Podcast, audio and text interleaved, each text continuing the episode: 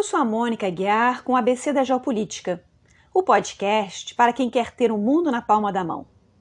Hoje eu vou falar sobre um povo que vocês conhecem muito de ouvir falar, mas cuja história não conheçam talvez tão bem: os palestinos. Lembrando a vocês que no Instagram posto mapas e fotos dos meus episódios e que, se vocês gostam do meu conteúdo, podem apoiar o programa via Padrim, Buy Me a Coffee ou Pix. Os links estão na descrição do episódio e também no meu Instagram. É por lá que vocês podem me mandar uma mensagem ou também pelo e-mail abcdageopolitica.gmail.com. Vamos começar com um pouco de geografia e também explicar a origem do nome Palestina. O nome Palestina passou a ser usado pelos romanos a partir do século II d.C. para definir todo o território que ia desde o Mar Mediterrâneo à esquerda, a oeste, até o Rio Jordão ao leste. Ao norte, a Palestina estava limitada pelo Monte Hermon e ao sul pelo deserto Negev. O Rio Jordão, que fica ao leste, tem quase 200 quilômetros de extensão. Ele nasce no Monte Hermon, cruza o lago Tiberíades, que a gente conhece na Bíblia como sendo o Mar da Galileia, e depois vai descendo para o sul até finalmente desaguar no famoso Mar Morto. A origem do nome Palestina é controversa. Aquela região era inicialmente conhecida como Canaã, depois aparece na obra do historiador grego Heródoto, do século V a.C., como Filístia, a terra dos filisteus. Os filisteus, por sua vez, eram um povo das cercanias do mar Egeu que se instalaram por aquelas bandas do crescente fértil. Com o tempo, esse nome vai sofrendo algumas alterações até virar Palestina. Quem eventualmente também se instalou por lá em torno de uns 1200, 1300 anos antes da nossa era, foi outro povo, os chamados Filhos de Israel, um nome cujas origens também são bastante obscuras e que significa algo como Deus que combate. Esse povo era descendente dos antigos hebreus. Inicialmente se instalou mais ao norte da Palestina, mas aos poucos foi se deslocando para o sul para fugir das invasões assírias e acabou se misturando a um outro povo que já morava naquele local, né, naquela região, chamada da Judéia. Isso fez com que israelitas e judeus se tornassem um só povo, podendo-se usar os dois nomes para designá-los.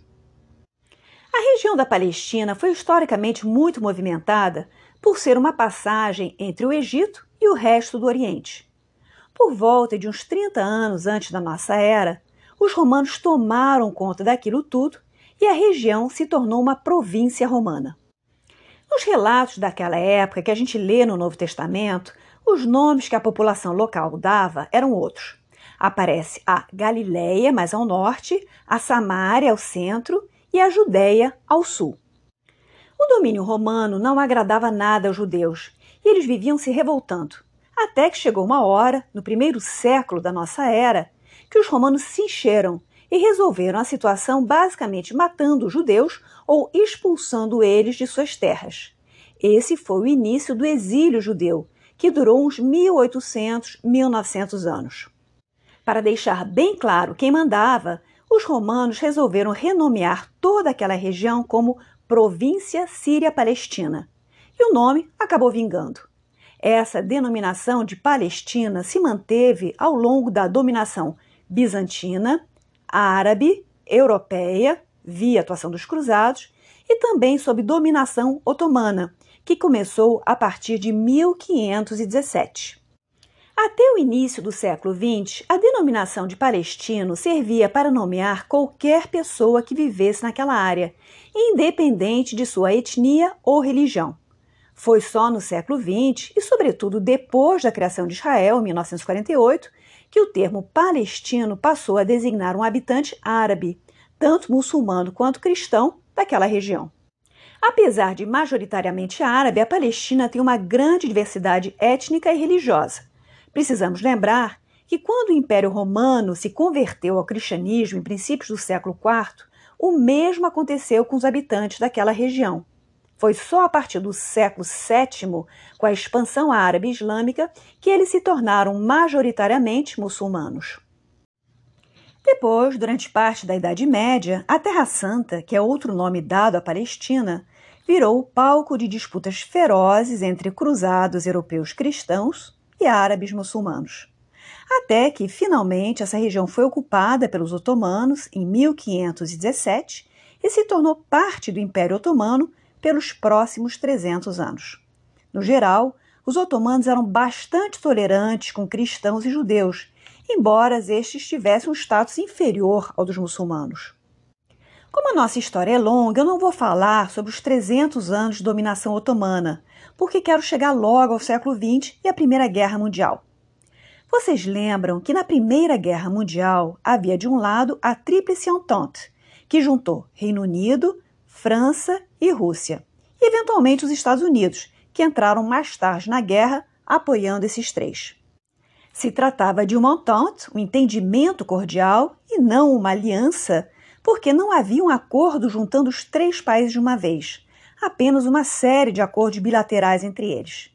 Do outro lado, estavam chamados impérios centrais, que eram o Império Alemão, o Império Austro-Húngaro e o Império Otomano. O Império Otomano tinha sido esplêndido e vastíssimo, uma potência que conseguiu se espalhar por três continentes: África, Ásia e Europa. Mas, desde o século XIX, andava bastante mal das pernas. E as potências europeias, ou seja, França, Reino Unido e Rússia, contavam os dias para ficar com parte dos territórios otomanos ou, pelo menos, exercer influência sobre eles.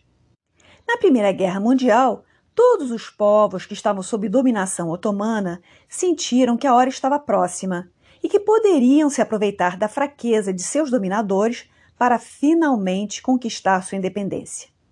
Entre esses vários povos que sonhavam com a independência e a criação de um Estado nacional unificado, estavam os árabes da Península Arábica e da Palestina.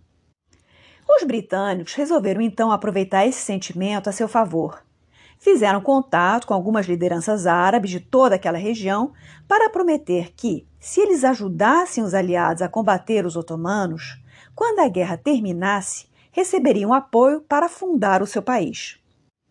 Um desses mediadores, que era um profundo conhecedor e admirador da cultura árabe, foi um inglês chamado Lawrence da Arábia, e tem um filme clássico com Peter O'Toole que conta essa história toda. Bom, mas resumindo em miúdos, um desses líderes árabes contactados era um sujeito chamado Hussein al-Hashimi, teoricamente descendente direto do profeta Maomé. Por conta desse status, essa dinastia hashemita administrava as cidades sagradas de Meca e Medina há centenas de anos e, portanto, exerciam controle sobre uma boa parte da Península Arábica. Esse Hussein sonhava em constituir um império árabe gigante que juntaria toda a Península Arábica, menos o porto de Aden, que já era dos britânicos, indo do Mar Arábico até o Mar Mediterrâneo, incluindo o que é hoje a Síria, o Líbano e o Iraque. Ele prometeu organizar uma grande rebelião árabe se os britânicos se comprometessem a dar isso tudo a ele. Os britânicos não disseram nem que sim, nem que não, mas deram uma certa corda, do tipo: olha, nos ajuda, que depois a gente vê qual é. Na prática, o Hussein não estava com essa bola toda. Ele superestimou seu poder sobre as demais tribos árabes. Tanto que depois da Primeira Guerra Mundial rolou uma guerra para ver quem conseguia controlar a Península Arábica. E ele perdeu para outra família adversária, a dos Saudis, que conseguiram juntar várias tribos sob sua liderança. A família Saud acabou nomeando o novo país, Arábia Saudita, e seus descendentes estão até hoje no poder. Para complicar ainda mais a situação no Oriente Médio, Reino Unido e França, que já aguardavam há muito a ocasião de se apropriar das posses otomanas, resolveram fazer entre eles um acordo secreto para combinar como deveria ser a distribuição de poder no Oriente Médio quando a guerra terminasse e os otomanos fossem derrotados. Esse acordo de 1916 se chama Acordo Sykes-Picot, do nome de seus articuladores. Nesse acordo ficou combinado o seguinte: A França teria o controle ou a influência né, sobre os territórios que correspondem à Síria e Líbano, e o Reino Unido sobre o que corresponde a Iraque, Jordânia e Palestina. E por que Reino Unido e França tinham tanto interesse em colocar um pé no Oriente Médio? Por um lado, já se havia descoberto petróleo no Irã, e possivelmente haveria mais petróleo nas áreas circundantes. E àquela altura do campeonato, todos já haviam percebido a importância desse insumo. Por outro lado, era vital manter um controle sobre o canal de Suez e também sobre as rotas alternativas que ligassem o Oriente ao Mediterrâneo. É daí que surge essa denominação de Oriente Médio, a meio caminho da Europa e de um Oriente mais distante. Recapitulando, os britânicos fizeram uma promessa aos árabes, outra completamente diferente aos franceses, e para tornar essa história ainda mais enrolada, ainda conseguiram colocar um terceiro ator na parada: o movimento sionista. Antes de entrar nessas particularidades, vamos dar uma rebobinada na nossa história. Os judeus foram expulsos de sua terra entre os séculos I e II de nossa era. A partir desse momento, a diáspora judaica se forma e se espalha.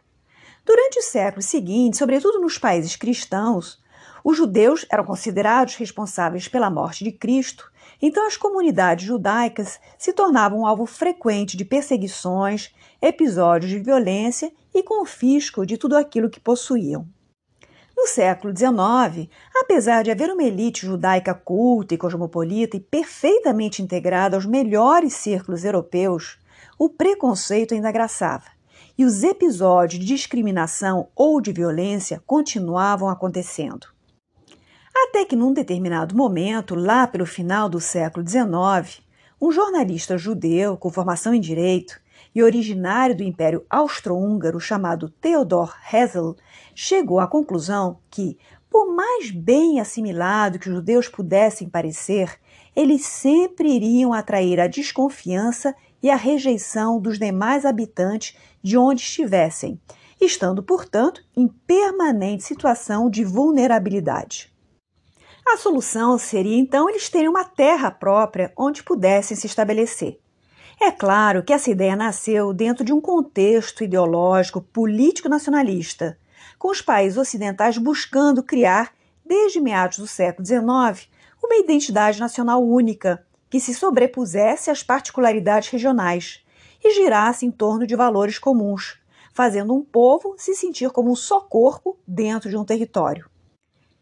Esse nacionalismo, por um lado, discriminava o judeu, visto como estando de fora da sociedade nacional, mas, por outro lado, inspirou o movimento sionista, que não é à toa nasceu no Ocidente. A ideia por trás do sionismo do Herzl era a aquisição de terras na Palestina, para que comunidades judeus pudessem emigrar para lá e ficar a salvo de perseguições. Isso acabou acontecendo, mas de forma informal, com fundos doados por banqueiros judeus ou outros simpatizantes da causa, mas sem a aprovação formal do governo otomano, que não via de bons olhos essa entrada dos judeus que iria desequilibrar a demografia daquela região. Não se sabe ao certo a população da Palestina no final do século XIX, mas presume-se que ela era constituída por 85% de muçulmanos, 10% de cristãos e 5% de judeus. Nas primeiras décadas do século XX, ainda sob o Império Otomano, mas sobretudo depois que este caiu, a Palestina começou a receber judeus vindos da Europa, sobretudo da Europa Central e da Rússia, de forma que a proporção de judeus na população total foi aumentando. Em 1920, a proporção de judeus subiu para 11%. Na década de 1930, começou em 20% e às vésperas da Segunda Guerra já estava em quase 30%. Entre a Primeira e a Segunda Guerra Mundial, a população palestina dobrou. Em 1922 eram 750 mil habitantes e em 1940 já era um milhão e meio, porque a Palestina também recebeu bastante imigração árabe. Esse crescimento demográfico contribuiu para complicar ainda mais a equação, mas eu estou me antecipando. Vamos voltar aos britânicos durante a Primeira Guerra Mundial. Não é que os britânicos tivessem uma maior simpatia pelos judeus do que os demais países da Europa. O que eles constataram já em meados fins do século XIX é que tanto a Rússia quanto a França levantavam sempre a bandeira religiosa para se imiscuir nos assuntos do Oriente Médio. A França gostava de posar como defensora das minorias católicas, e a Rússia fazia o mesmo com os cristãos ortodoxos. Como não havia protestantes para defender no Oriente Médio, a alternativa dos britânicos era encontrar alguma outra minoria que eles pudessem assistir, e os judeus quebravam esse galho. Em princípio, os britânicos não eram muito favoráveis à ideia de existir uma entidade judaica na Palestina. Mas, à medida que a Primeira Guerra foi avançando, a ideia foi amadurecendo. E eles viram que poderia ser conveniente para os interesses britânicos.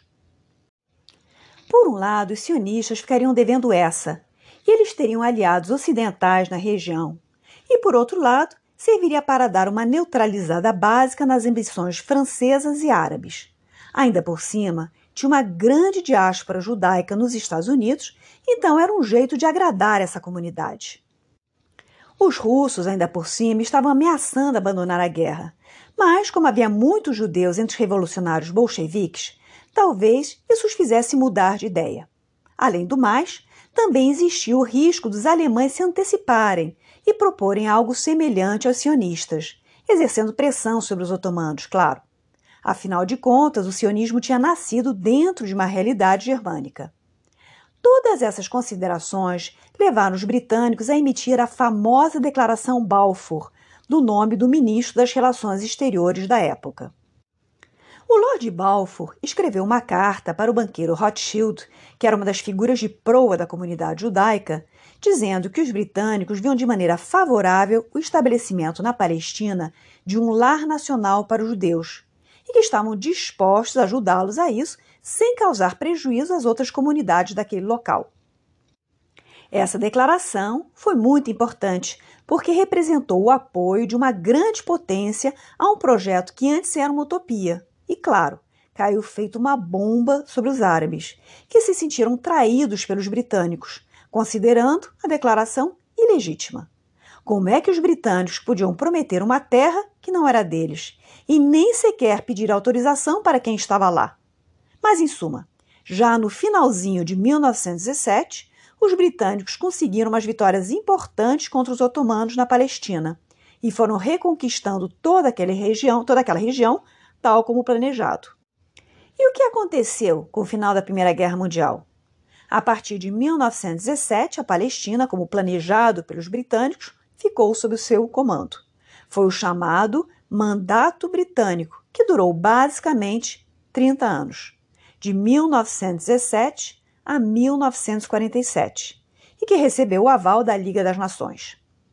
Para não dizer que os britânicos agiram de forma totalmente ingrata com seus aliados árabes, eles deram um trono a dois dos filhos do Hussein, da dinastia Hashemita. Abdullah se tornou rei da Transjordânia antecessora da Jordânia, e seus descendentes continuaram no trono até hoje. O outro filho, Faisal, teve menos sorte. Virou rei da Síria, foi expulso pelos franceses e depois virou rei do Iraque. Na década de 1960, a monarquia iraquiana caiu num golpe militar e deu lugar a uma república, o que tirou seus descendentes do trono. Pessoal, Aqui vai uma brevíssima explicação geográfica para vocês entenderem melhor as explicações que vêm a seguir. Vocês lembram da minha explicação sobre o Rio Jordão, que corre de norte ao sul da Palestina? O lado oeste, ou seja, o lado esquerdo do Rio Jordão, é a Cisjordânia. Ao atravessar o rio para a margem direita, é a Transjordânia. Em inglês, o pessoal se refere aos dois lados de um rio como sendo banks. Então, o lado oeste é o West Bank, é, portanto, a Cisjordânia. A Cisjordânia corresponde historicamente aos territórios da Judéia e da Samária que aparecem na Bíblia. E a Cisjordânia aparece o tempo todo na mídia, pois se trata de um território disputado por israelenses e palestinos. Mas daqui a pouco a gente chega lá. Durante o mandato britânico, a imigração judaica aumentou. Mas, como eu já expliquei, também houve uma imigração árabe. Os britânicos tentaram controlar o fluxo migratório de judeus, estabelecendo cotas de entrada para evitar provocar os ânimos da população local. Mas, com a situação na Europa piorando horrores nos anos 30, mais e mais judeus passaram a buscar refúgio na Palestina. E mesmo que sua entrada fosse proibida, eles contavam com redes de apoio clandestinas. Como uma boa parte desses judeus vinha da Europa Central e da Rússia, eles passaram a representar para os palestinos árabes uma forma de colonialismo europeu. A convivência entre palestinos, judeus e britânicos foi ficando cada vez mais tensa. Organizaram-se milícias de parte e outra para defender as respectivas comunidades. E à medida que os anos foram se passando, começou um festival de violência entre os dois grupos, com explosões e assassinatos que não poupavam ninguém, nem os próprios britânicos, que eram alvo de ataques tanto dos palestinos quanto dos judeus. Chegou um determinado momento em que os britânicos começaram a se fazer a seguinte pergunta: o que, que a gente está fazendo aqui? Eles precisavam se recuperar da destruição da Segunda Guerra Mundial e as colônias, em vez de serem solidárias, estavam todas tentando pular fora, inclusive a mais preciosa de todas, a joia da coroa, a Índia. Para quem perdeu a Índia, abrir mão da Palestina não era tão difícil. Até porque, basicamente, o que eles pensaram foi o seguinte: a gente ajudou a armar essa bomba, Vamos dar o fora daqui antes que tudo exploda e jogar essa batata quente para a ONU resolver. Ela que se vire. De qualquer maneira, antes de ir embora, os britânicos montaram uma comissão para analisar a situação de violência política da Palestina e chegaram à conclusão que uma possível solução para a paz seria fazendo uma partição do território, dando uma parte para os judeus e outra parte para os palestinos, que fariam parte da Transjordânia. Esse plano Peel não foi adiante, mas serviu de base para a proposta de partição da Palestina feita pelas Nações Unidas, que previa a criação de dois estados e que Jerusalém fosse uma cidade internacional administrada pela ONU. Os judeus toparam o plano da ONU, afinal, a cavalo dado não se olha os dentes.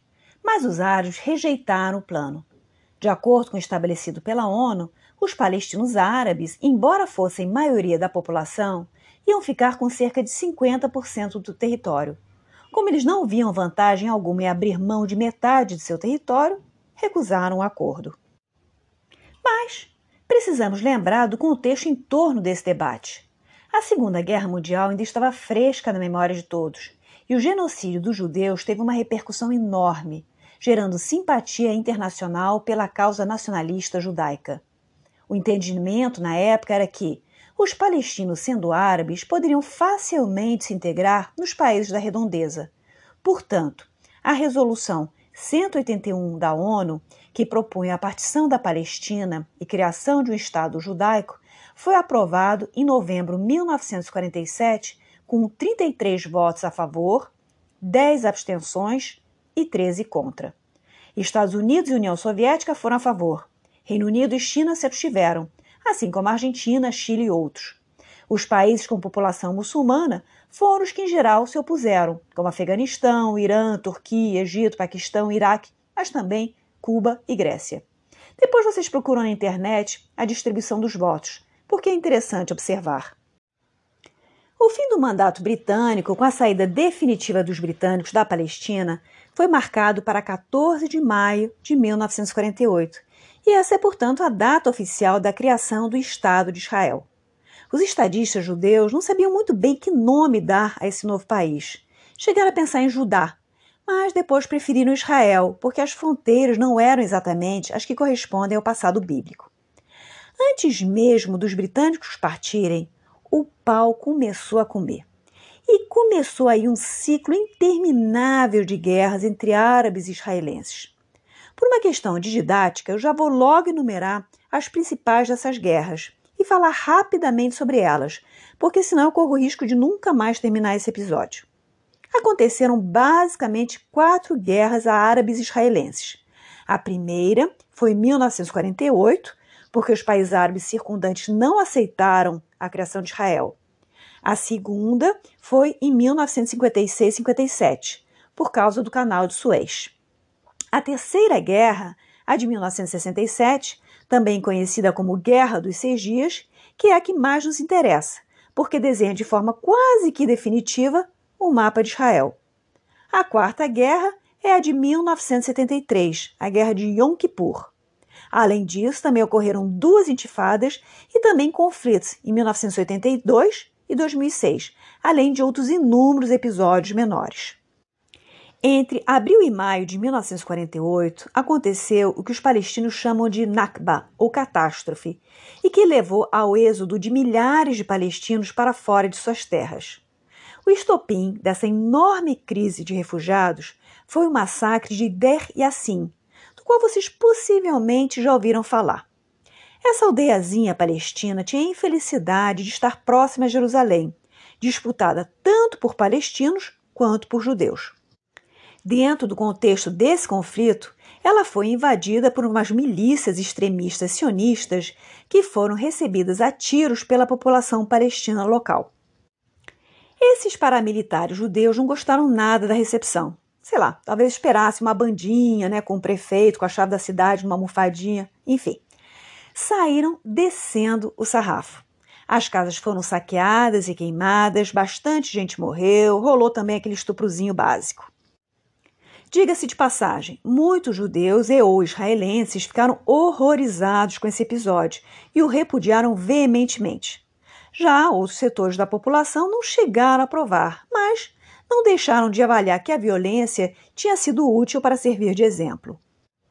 Em suma, o que aconteceu com Der Yassin instaurou o pânico entre a população palestina, o que, segundo estatísticas da ONU, levou à fuga de 656 mil palestinos em direção à Jordânia, Líbano, Iraque, Síria, Egito, além de Cisjordânia e faixa de Gaza. Em território israelense permaneceram apenas uns 160 mil palestinos árabes. A reação não tardou em chegar. Os países árabes circundantes aproveitaram para expulsar os judeus que ainda viviam dentro de suas fronteiras.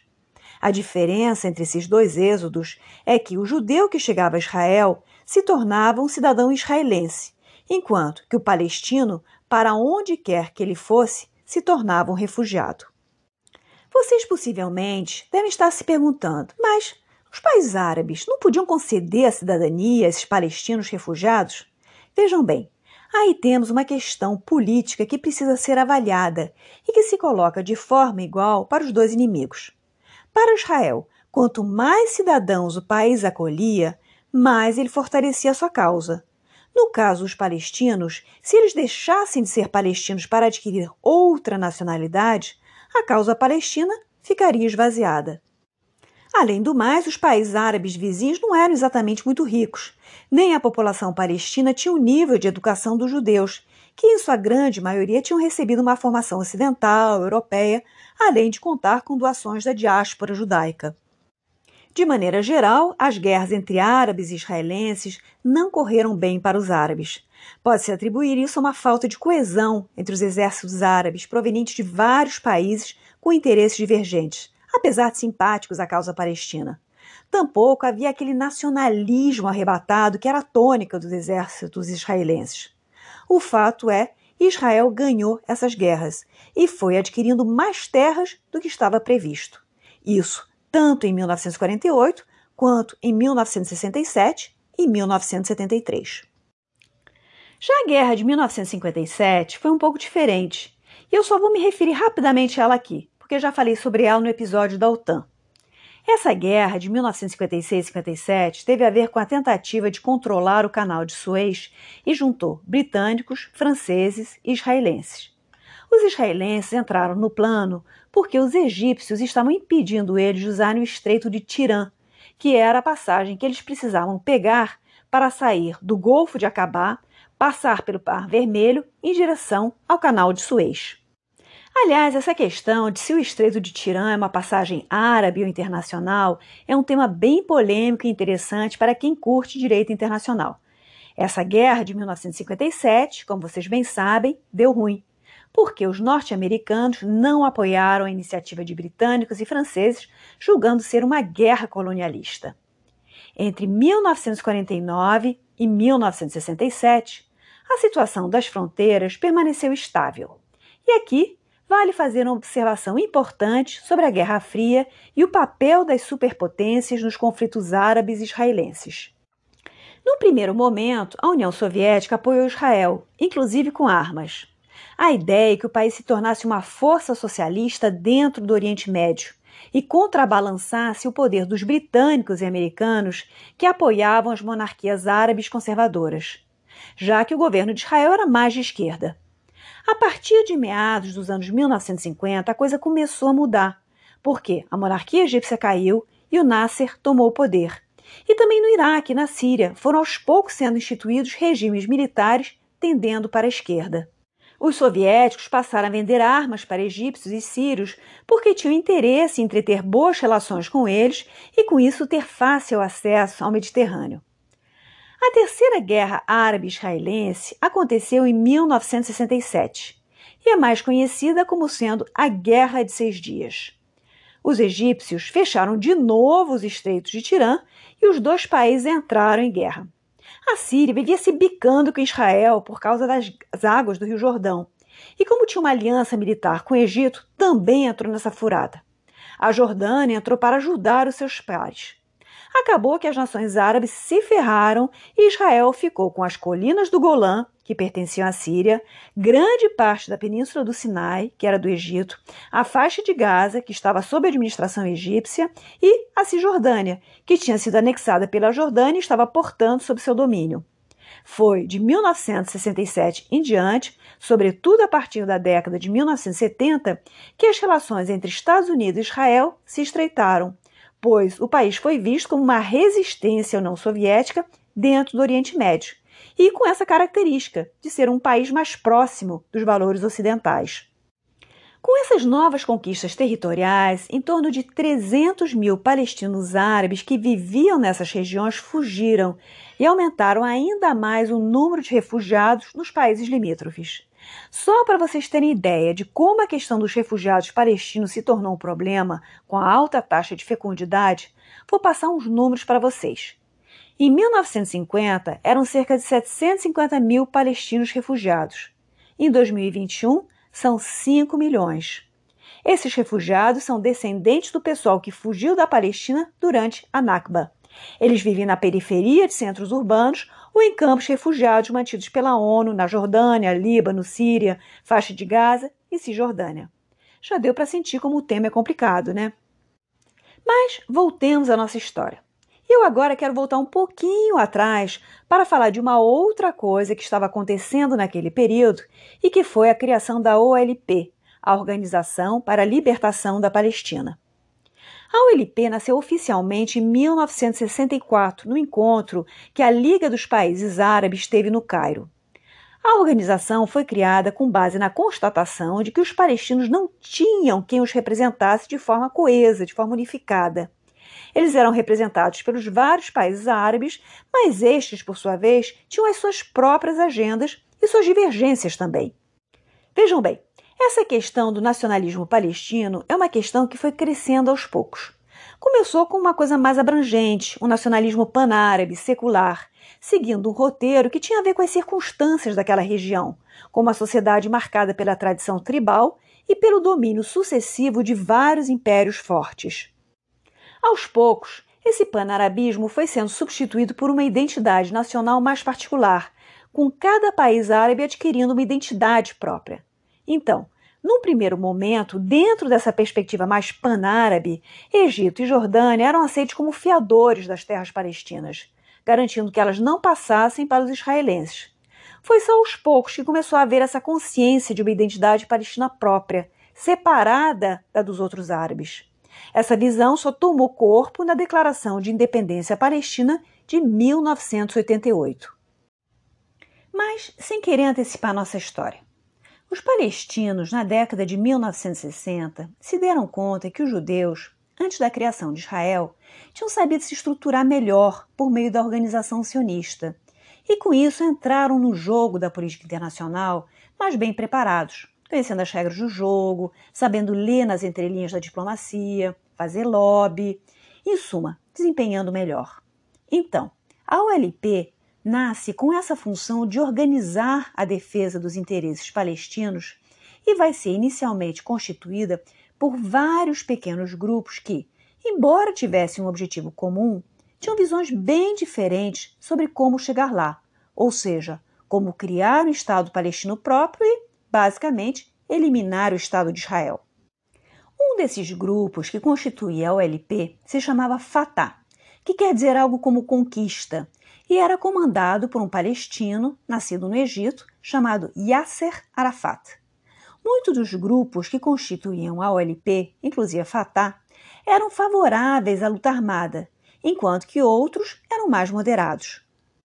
Com o fiasco que foi a guerra de 1967 para os países árabes, a posição desses grupos dentro da OLP se fortaleceu, pois ficou claro para eles que a guerra convencional não estava dando certo. Daí a estratégia de partir para uma guerra de guerrilha. Pessoal, vale lembrar que estamos em plena década de 1960 e a luta armada barra terrorismo era um instrumento de pressão política muito utilizado seja para reivindicações nacionalistas ou ideológicas. Quem me ouve sabe que eu repudio ataques terroristas, sobretudo quando há civis no meio, mas o fato é que eles causam forte impressão, que é justamente o que esses grupos desejam. É uma forma de atrair atenção para a sua causa, seja por bom, por bem, seja por mal. Em 1969, Yasser Arafat se tornou líder da ULP, e ocupou a presidência do movimento por 35 anos, até a sua morte em 2004. Apesar de Arafat ser uma figura muito controversa, foi sob a sua liderança que a OLP, em 1974, conseguiu ser reconhecida pelas Nações Unidas como a representante do povo palestino e alcançar status de observador na organização, o que é uma proeza tanto, pois não deixa de ser um reconhecimento implícito do Estado da Palestina. A trajetória da ULP foi muito movimentada. Inicialmente, a ULP ficava sediada na Jordânia, mas acabou trazendo tanta instabilidade política para o país e, sobretudo, para a monarquia jordaniana, que ela foi expulsa de lá em 1971, se mudando para o Líbano. Não foi à toa que esse país também passou por uma complicada guerra civil a partir de meados da década de 1970 depois disso, a OLP ainda se mudou para Tunísia em 1982 e, atualmente, a sua sede fica na Cisjordânia. Mas ainda falta uma guerra para abordar: a Quarta Guerra Árabe-Israelense, a de 1973, também conhecida como Guerra de Yom Kippur, porque o ataque coincidiu propositalmente com este feriado judaico. Esta guerra envolveu, de um lado, Egito e Síria, e de outro, Israel. Para aqueles que se perguntam por que o Egito e a Síria faziam tudo junto, dentro daquele espírito panárabe, os dois países chegaram a formar uma República Árabe Unida entre 1958 e 1961. Mas a experiência acabou não dando certo, porque o Nasser e os egípcios puxaram muita sardinha para o lado deles. Sem contar que os outros países árabes também não apreciaram essa união que desequilibrava o balanço de forças no Oriente Médio e jogaram contra. Bom, Voltando à nossa guerra de Yom Kippur, ela também é conhecida por ter acontecido em meio às negociações da OPEP para reajustar os preços do petróleo e acabou servindo de pretexto para que os países árabes não somente aumentassem o seu preço, como fizessem um embargo de petróleo contra quem havia apoiado Israel. O resto da história vocês conhecem. Foi a primeira crise do petróleo, que levou a uma crise mundial tremenda, a guerra terminou com um cessar-fogo promovido pela ONU e incentivado pelas duas superpotências, Estados Unidos e União Soviética. Embora tecnicamente Israel tenha ganho a guerra, a vitória de 1973 não foi tão decisiva e a própria retaliação da OPEP evidenciou uma nova dinâmica de poder no Oriente Médio e no sistema internacional. Os tratados de paz, que foram negociados depois desta guerra, permitiram ao Egito recuperar a península do Sinai. Mas e os palestinos nisso tudo? Durante os anos 1970 até meados da década de 80, a OLP foi dominada por setores que insistiam na estratégia da violência e do terror para chamar a atenção para a causa palestina. Precisamos lembrar que organizações e partidos não são blocos monolíticos, há conflito dentro delas também. Eventualmente, a OLP se convenceu de que a via diplomática poderia surtir mais resultado, e em 1988, Arafat não somente se declarou contra o terrorismo, como veio a público para declarar que aceitava a existência dos dois estados, o da Palestina e o de Israel. Essa postura mais conciliatória da OLP acabou tendo dois efeitos bastante díspares. Por um lado, levou, em 1993, aos acordos de Oslo entre o primeiro-ministro de Israel, Isaac Rabin, e Yasser Arafat. Mas, por outro lado, levou à formação e ao fortalecimento do Hamas, uma organização palestina mais islâmica e radical que passou a disputar o poder com o Fatah dentro da OLP. Mas eu já volto a falar sobre o Hamas. Os acordos de Oslo aconteceram em 1993 entre Israel e a OLP, para tentar colocar um término à primeira intifada. Intifada quer dizer sacudir, se livrar de. E foi uma revolta espontânea da população palestina, mas que acabou contando com apoio e liderança de vários grupos de resistência palestina. Uma observação importante: a partir da década de 1990 e, sobretudo, a partir do século XXI, o conflito deixa de ser árabe-israelense e ganha em especificidade, se torna palestino-israelense. É um movimento lento que começou com o acordo de paz com o Egito de 1979, mas em que os países árabes vão aos poucos se distanciando da questão palestina, embora permaneçam solidários, e passam a ver de forma mais pragmática Israel como mais um player dentro do Oriente Médio. Mas enfim, voltando ao LP e a Oslo. O que a gente precisa ter em conta é que o Fatah, o grupo liderado pelo Yasser Arafat, tomou conta da OLP durante décadas a fio e seguiu originalmente uma orientação voltada para a luta armada, para depois recorrer à negociação diplomática, mas sempre dentro de uma perspectiva secular. Como todo partido ou líder que permanece excessivamente no poder, chegou uma hora que uma parte dos palestinos se cansou da liderança do Fatah e do próprio Arafat, visto como corrupto, entreguista, etc. O Hamas foi resultado de uma nova tendência no Oriente Médio, que surgiu depois da Revolução Iraniana de 1978, quando se passa a ver uma resistência ao Ocidente por meio de uma volta às raízes religiosas, a um fundamentalismo islâmico. Lembrando, pessoal, que fundamentalismo religioso também acontece no judaísmo e no cristianismo, não é prerrogativa do Islã. Mas, em suma, o Hamas ganhou projeção a partir de 1993 justamente porque se opôs aos acordos de Oslo e ao fim da violência, e também porque se opôs à própria liderança exercida pelo Fatah dentro da OLP. Os acordos de Oslo abordaram vários pontos. Os palestinos reconheceram o direito de Israel existir e viver em paz, e os israelenses reconheceram a LP como interlocutor que representava os interesses palestinos. Para tentar chegar a uma paz, ficou combinado que os israelenses se retirariam aos poucos de parte dos territórios que eles tinham ocupado desde 1967 e 1973 na Cisjordânia e na faixa de Gaza. Pessoal, a faixa de Gaza é um trechinho de terra de pouco mais de 40 quilômetros de comprimento, com largura média de 10 quilômetros e uns 2 milhões de habitantes. A parte oeste encosta no mar Mediterrâneo. Tem uma pontinha ao sul, que faz fronteira com o Egito, e todo o resto é rodeado por Israel. Tem esse nome por causa de sua principal cidade, Gaza. Os acordos de Oslo determinaram que os palestinos passariam a administrar essas áreas da faixa de Gaza e da Cisjordânia por meio de um governo local, chamado Autoridade Palestina. Então aqui vai uma observação importante. Na mídia, a gente escuta o pessoal se referindo à Autoridade Palestina como sendo um sinônimo da OLP, mas são coisas diferentes.